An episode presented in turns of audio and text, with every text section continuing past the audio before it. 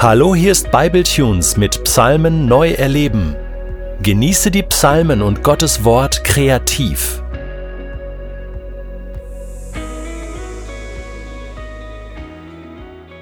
Wenn ich die Psalmen lese, verweile ich am längsten und am liebsten bei den Psalmen, die David verfasste, als es ihm richtig schlecht ging. Den Psalm 34 schrieb er, als er sich vor Abimelech wahnsinnig stellte und dieser ihn wegtrieb und er fortging. So steht die Überschrift über dem Psalm. David ist auf der Flucht vor Saul, ist einer blutigen Hinrichtung knapp entkommen und sucht ausgerechnet bei den Philistern, den Feinden Israels, Asyl. Er stellt sich als Tarnung sogar wahnsinnig, um nicht erkannt zu werden, und erntet vom König Abimelech einen deftigen Abfuhr. Die Geschichte können wir in 1 Samuel 21 lesen. Einsam, heimatlos, unter ständiger Todesbedrohung im Stich gelassen von dem König, den er gedient hatte und den er von ganzem Herzen liebte, David ist wirklich an einem verzweifelten Tiefpunkt angekommen in seinem Leben. Diese Psalm zeigt in vier einfachen Schritten, wie er seine gebrochene Seele wieder auf die Spur Gottes bringt. Wie oft habe ich gerade in diesem Text Trost, Kraft und Hilfe für meine Lebenskrisen gefunden. Der erste Schritt ist die Unterweisung der eigenen Seele. Die Verse zwei und drei. Preisen will ich den Herrn alle Zeit, ständig soll sein Lob in meinem Munde sein. Im Herrn soll sich rühmen meine Seele. Hören werden es die Sanftmütigen und sich freuen. David führt sowas wie ein Selbstgespräch. Er belehrt das eigene Herz. Wie so oft in den Psalmen fordert er von der eigenen Seele eine Entscheidung, einen trotzigen Widerstand gegen die panische Angst, die ihn runterziehen will. Er weigert sich, seine Verzweiflung hilflos ausgesetzt zu sein. Und wenn auch die letzte Hoffnung verflogen ist, blickt er stattdessen auf den Herrn. Interessanterweise sind es die Sanftmütigen, die das hören werden und sich freuen, nicht die coolen Überflieger, nicht die, die großen geistlichen Profis, die immer alles im Griff haben, sondern die Sanftmütigen werden sich freuen und ermutigt sein. Und dann den Vers 5 finde ich so cool. Ich suchte den Herrn und er antwortete mir, und aus allen meinen Ängsten rettete er mich. Nicht aus meinen Umständen, schreibt der David, sondern aus den Ängsten, aus der Dunkelheit der eigenen Emotionen rettet ihn der Herr.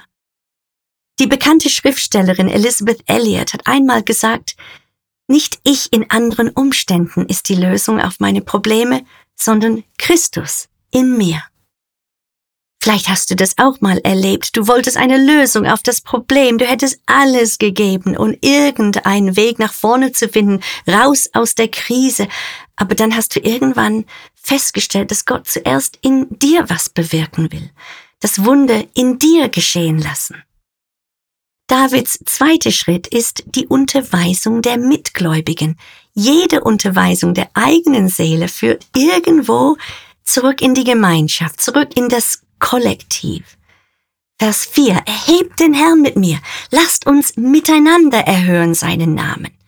Vers 6. Sie blickten auf ihn und strahlten, also plural, sie blickten auf ihn und ihr Angesicht wird nicht beschämt. Glaube wird ansteckend. Lasst uns miteinander. Die Hilfestellungen und Verheißungen Gottes führen uns zurück zu den anderen Gläubigen in die Gemeinschaft. David fordert seine Mitmenschen aktiv auf, sich mit anstecken zu lassen. Das kennen wir von Jesus, wo zwei oder drei versammelt sind in seinem Namen, können diese mit seiner Gegenwart festrechnen. Und dann kommt drittens die Unterweisung der Gottesfernen, die Verkündigung, das Zeugnis. Das Zeugnis zuerst in der Gemeinschaft, aber auch von dort aus, das Zeugnis wird in die Welt getragen. Hier ist ein Elender, der rief, verkündigt David im Vers 7. Und der Herr hörte, und aus allen seinen Bedrängnissen rettete er ihn. David erinnert sich an vergangene Wunder Gottes und er proklamiert diese Wunder und das gibt ihm Hoffnung für die jetzige Situation. Und dann kommt in Vers 8, der Engel des Herrn lagert sich um die Herr, die ihn fürchten, und er befreit sie. Er hat es schon mal gemacht und er wird es wieder machen, können wir aus diesen zwei Versen herauslesen. Und gerade diese Gedanken werden zusammengefasst im Vers 9, diesem Klassiker. Schmeckt und seht, dass der Herr gütig ist. Was für eine tolle Einladung. Glücklich der Mann, der sich bei ihm birgt. Jede biblische Begegnung endet irgendwo mit einer Verkündigung, einer Einladung, Gott zu suchen und sich auf ihn einzulassen. Und jetzt der vierte Schritt und für mich der spannendste. Ein verändertes Leben. Hier ändert sich ein bisschen die Stimmung in diesem Psalm. Und interessant ist, dass David nicht mehr über seine Ängste redet, nicht mehr über seine Krise, nicht mehr über seine Verzweiflung. Plötzlich ist Davids Blick nach vorne gerichtet mit einer ganzen Reihe von klaren Direktiven, wie wir zu leben haben. Die Verse 10 bis 15, fürchtet den Herrn, ihr seine Heiligen. Kommt, ihr Söhne, hört mir zu, die Furcht des Herrn will ich euch lehren. Hüte deine Zunge vor Bösen und deine Lippen vor betrügerischer Rede. Lass ab vom Bösen, tue Gutes, suche Frieden und jage ihm nach. Es purzelt so richtig aus ihm heraus, aber nicht bedrohlich oder mit erhobenem Zeigefinger, sondern eher ansteckend, einladend. Man hat so richtig Lust, so zu leben, wie er das hier beschreibt. Es ist der Blick nach vorne. Er hat auf Gottes Programm umgeschaltet. Es geht weiter mit seinem Leben. Und hier haben wir eine wunderbare Vision von dem, was die, das Neue Testament Heiligung nennen würde. Das Leben, die Seele, die verändert wird in der Gegenwart Gottes. Der Psalm endet mit einer Aufreihung von Zweiteilesätzen, typisch für den damaligen Stil der Dichtung. In den Sprüchen finden wir die auch. Die Sätze haben so einen Rhythmus. Ein tolles pädagogisches Mittel zum Auswendiglernen übrigens. Aus diesem soll und will am Anfang werden jetzt klare, zuversichtliche Statements über die Güte Gottes, ein tiefes Vertrauen in seine Gerechtigkeit, alle Rechnungen werden eines Tages beglichen. Gott hat alles in der Hand. Auch dein Leben, auch mein Leben, wie auch Davids Leben damals. Hier eine kleine Kostprobe von diesen Sätzen. Der Vers 16. Die Augen des Herrn sind gerichtet auf die Gerechten und seine Ohren auf ihr Schreien. 17. Denen, die Böses tun, steht das Angesicht des Herrn entgegen, um ihre Erwähnung von der Erde zu tilgen. 18. Sie schreien und der Herr hört. Aus allen ihren Bedrängnissen rettet er sie. 19. Nahe ist der Herr denen, die zerbrochenen Herzen sind und die zerschlagenen Geistes sind, rettet er. Übrigens an 99 Stellen in der Bibel verspricht Gott Trost für die, die ein gebrochenes Herz haben. Die mutmachendste aus all diesen Stellen ist für mich Jesaja 57, 15, wo steht, ich, der hohe und erhabene, der ewige und heilige Gott, wohne in der Höhe im Heiligtum, doch ich wohne auch bei denen, die traurig und bedrückt sind. In anderen Übersetzungen steht an der Stelle, die ein gebrochenes Herz haben. Ich gebe ihnen neuen Mut, ich erfülle sie wieder mit Hoffnung. Tja, das sind Gottes zwei Wohnsitze, in der Höhe, im Heiligtum, hoch erhoben, und dann bei denen, die heulen die ein gebrochenes Herz haben. Finde ich so kostbar. Und zwei weitere Beispiele von diesen zweiteiligen Sätzen. Vielfältig sind die Nöte des Gerechten, aber aus dem Allen rettet ihn der Herr. Den Gottlosen wird die Bosheit töten und die den Gerechten hassen, werden es büßen.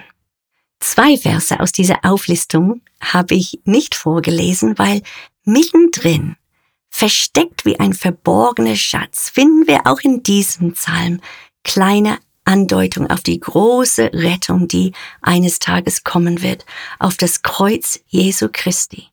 Zum Beispiel in dem Vers 21, er bewahrt all seine Gebeine, nicht eines von ihnen wird zerbrochen. Mittendrin, eigentlich gar nicht so richtig passend hier. Aber dieser Vers wird immer zitiert als eine dieser genauen Vorahnungen auf das, was am Kreuz geschehen wird. Und auch im Vers 23, der Herr erlöst die Seele seiner Knechte, alle, die sich bei ihm bergen, müssen nicht büßen. Auch ein Vorschau auf die kommende Erlösung. Neutestamentliche Sprache, die wir hier mitten in den Psalmen finden. Irgendwie führen alle Wege zurück zum Kreuz, oder? Und Immer wieder hilft uns ein Psalm, die Sprache des Himmels zu lernen. Gottes Sprache wird zu meiner Sprache.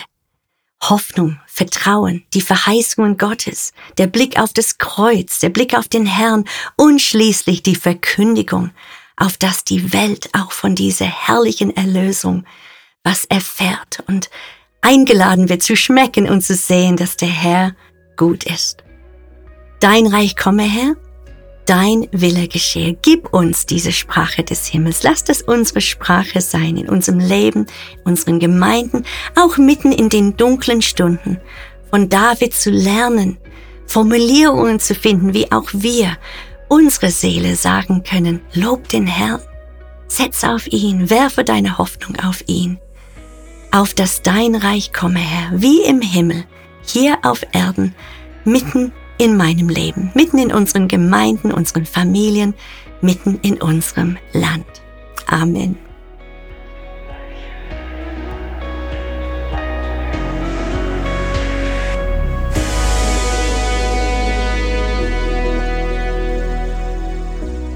Du möchtest diesen Psalm noch für dich persönlich vertiefen? Dann entdecke Makom und der Psalm wird für dich zu einem Ort in deinem Alltag. Macom ist als PDF downloadbar auf bibletunes.de Psalmen neu erleben.